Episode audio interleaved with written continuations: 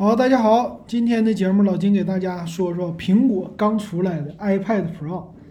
哎呀，这次发布会啊，发布的东西有的咱们猜到了，有的没猜到。比如说 AirTag 早就应该出来了，还有一个就是 iMac，iMac 我们都没猜到用的 M1 处理器，并且屏幕那么小，那么轻薄。那咱们先说 iPad Pro，这个 iPad Pro 呢，这次的升级也是。苹果家全系都变成了 M1 处理器，这个 M1 处理器啊，这回整的挺好。但是呢，他们家还是有很多的需要吧，就是把它们和普通的电脑做了一个区分。那这个 M1 处理器我们不用太多的说了吧，它就是去年在苹果的笔记本电脑上先出来的。那第二个呢，就是这块屏屏幕呢，说了半天的什么迷你 LED，哎呀，终于出现了啊！那咱们就一个一个的说一说吧。啊，这次的更新方面啊，它 iPad Pro 是作为 iPad 系列的叫旗舰级的，并且是生产力系列。当然买后肯定是爱奇艺系列，但是这块屏好啊，啊，看爱奇艺也是非常不错的。那这次的几大升级吧，第一个呢就是 M1 的处理器，M1 处理器非常的强大哈。那它可以说比普通的什么骁龙系列呀，或者他们家之前的 A 十几系列呀，都是更强的。它呢算是注重于普通的这种呃属于平板类或者手机类的应用，再加上电脑那个级别的应用都可以应付。所以把你的平板呢能够处理很多电脑处理的东西，甚至你是玩更厉害的游戏。但是官方说我既然 iPad Pro 是生产力。所以我们会处理什么 CAD 呀、3D 呀这些的东西，是给你工作用的，可不是娱乐用的。所以这是它的定位啊，用了 M1 的处理器。那 M1 处理器，我是觉得，哎呀，就像骁龙系列的似的。这个东西呢，它今年可能年底的时候会推出 M2，可是现在这一波一定要利用好，毕竟这个芯片是苹果自己家的，我愿意咋用就咋用，我所有的产品都可以用上。最大化的利用，这样的话你就合适了，对不对？这个就是，这叫什么最大化呀？利益或者效益的最大化。所以这个 M1 处理器用在 iPad Pro 上是完全没有问题的，很好。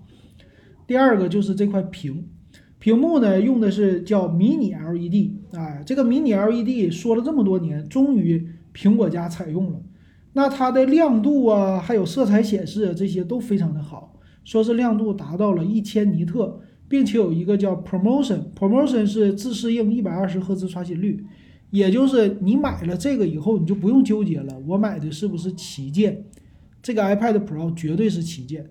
他说什么叫迷你 LED 啊？普通的 LED 它比它还小，还小，还小，哎，比它小了很多，所以叫迷你的，也就是你的屏幕上可以将来啊会有更细腻的屏幕表现。并且显示的色彩会更好，而且色彩的层级会更多，听着是不是挺好？但是你看片儿你也用不着，对吧？但是商业领域那就 OK 了，比如说画画的，或者显示甚至一些非常高精尖的、呃高级的这些油画呀，更清晰的，你将来啊，未来通过这个屏幕你都可以。当然了，这是第一代产品啊，随着以后的更新，这个技术。是非常有潜力发展的，但是另外一批说我就喜欢 LCD 的用户，那算了啊，你的喜欢的 LCD 屏以后将越来越少，被淘汰了，所以听听起来是挺那啥的。OK，这个是迷你 LED，所以它的机身只有六点四毫米，惊不惊艳？是不是？苹果家还能做超薄，再有有两千五百个局部调光区，吓人不吓人？什么 DC 调光，这将来可调的东西更多。然后屏幕分两种，十二点九啊和十一英寸啊，售价不同，它们俩屏幕数字也不同啊。十一英寸的是六百尼特的显示，也带 Promotion，也就是有一百二十赫兹的刷新率，P 三啊广色域。所以当然买十二十二寸的更好了，当然更贵了，是吧？那再有一个，哎，我看一下啊，十一英寸的版本。它有没有说叫迷你 LED？没有说，是不是？它这块屏就是 AMOLED 屏啊，这个可不是迷你 LED 的了。这块迷你 LED 的应该是在十二点九英寸上的，所以你要是想体验这个，你得买最贵的。但我觉得吧，今年老金手里边没有钱，我还是去店里边体验吧。啊，我也不买了，反正就是看片儿。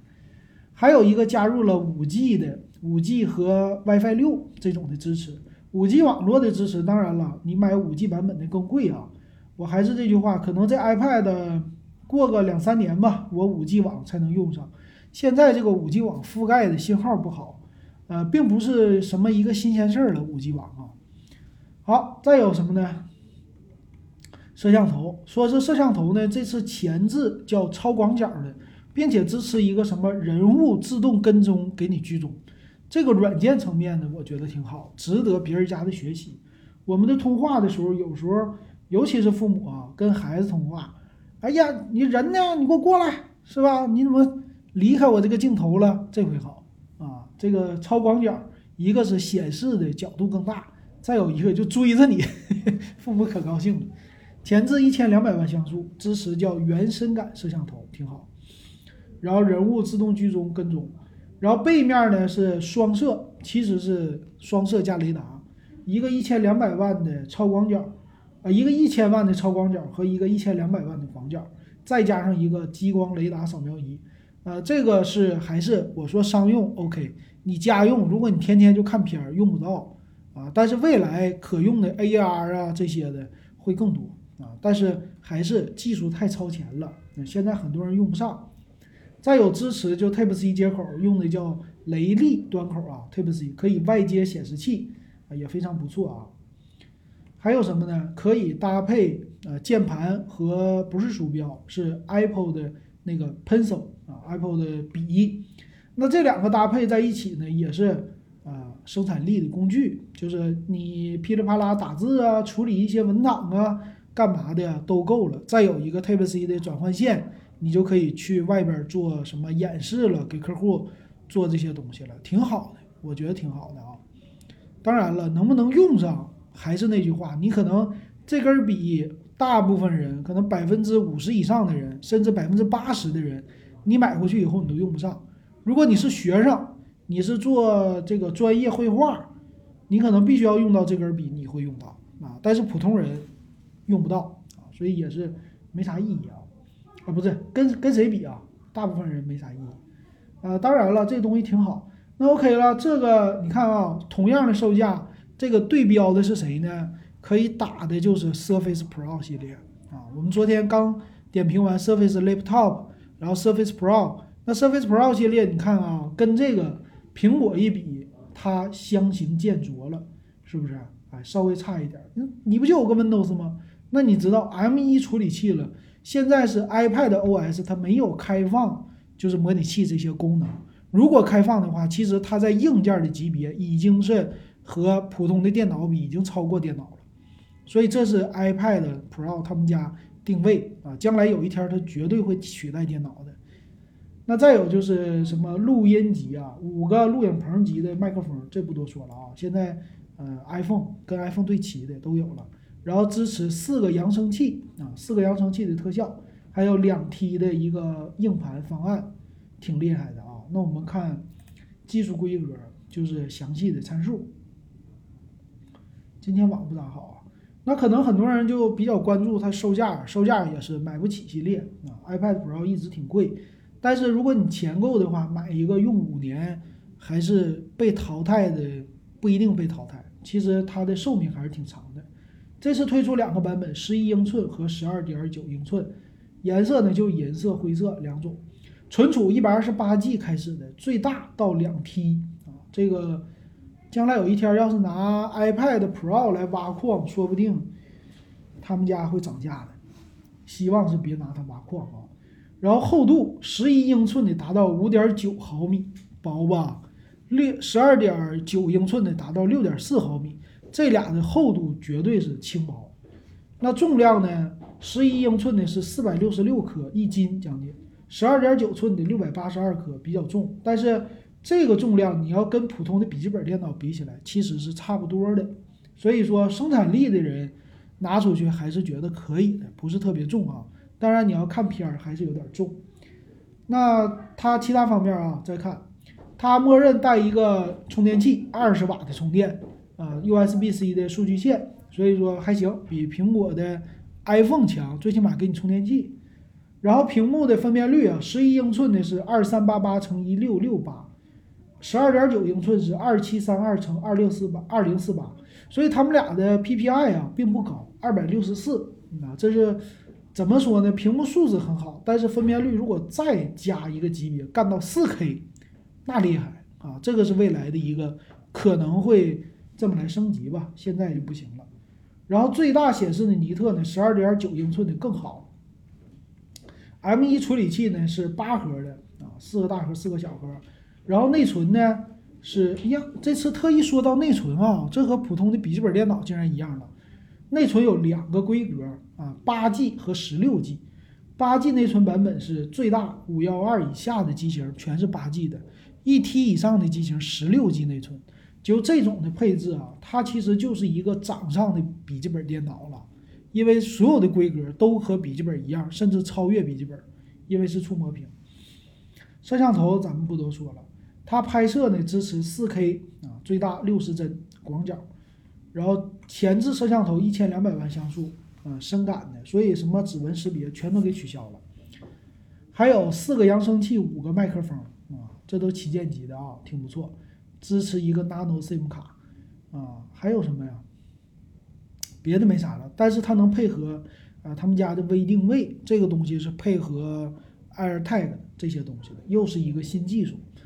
然后它支持最大的叫 USB 四啊，新出来的一个速率啊最高的，和雷利三是一样的。嗯，这回的接口支持又又增强了，挺厉害。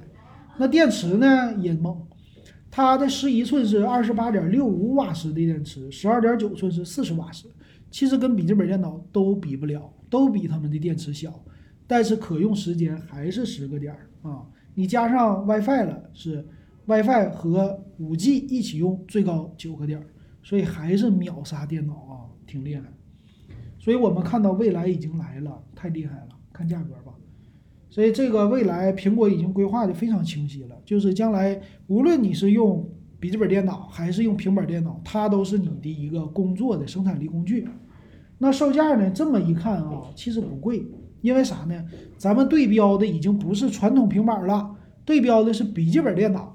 那十一寸的卖六千一百九十九起，那不算贵的。一百二十八 G 六幺九九，二百五十六 G 的六九九九，贵了八百块钱，多一百二十八 G。